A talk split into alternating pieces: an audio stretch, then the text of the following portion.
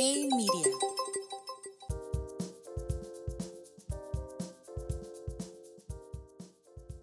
Hey, soy Gerardo Vázquez y esto es G Mercados Daily por Hey Media. Y empezamos con que el director general de JP Morgan, Jamie Dimon, advirtió sobre un colapso económico.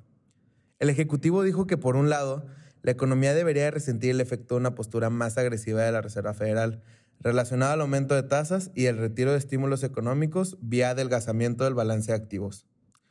Además, dijo que espera que los precios de las materias primas sigan presionados a raíz de la guerra en Ucrania. Ambos efectos deberían ocasionar lo que Diamond definió como un huracán económico. Sin embargo, es importante resaltar que apenas hace unas semanas el mismo Diamond revisó al alza sus estimaciones de rentabilidad para el banco, dejando entre líneas la posibilidad de que el impacto de la cartera crediticia pudiera ser más suave de lo que anticipaba. Además, el estratega de JP Morgan, Marco Kolanovich, dijo que no espera una recesión. Nota global.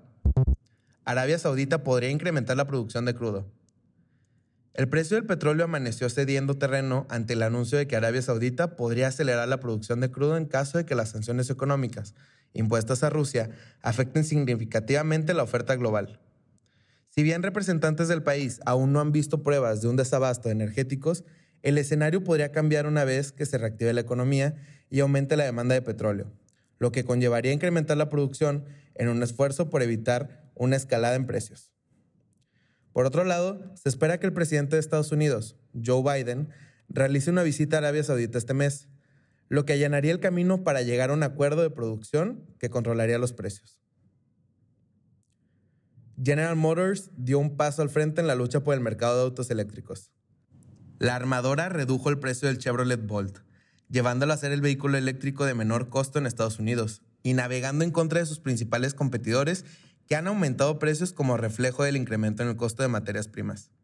La medida incrementa la disputa por el mercado eléctrico global que cada vez muestra una mayor pulverización entre sus jugadores. Nota México. El Banco de México redujo sus proyecciones de crecimiento para los próximos años.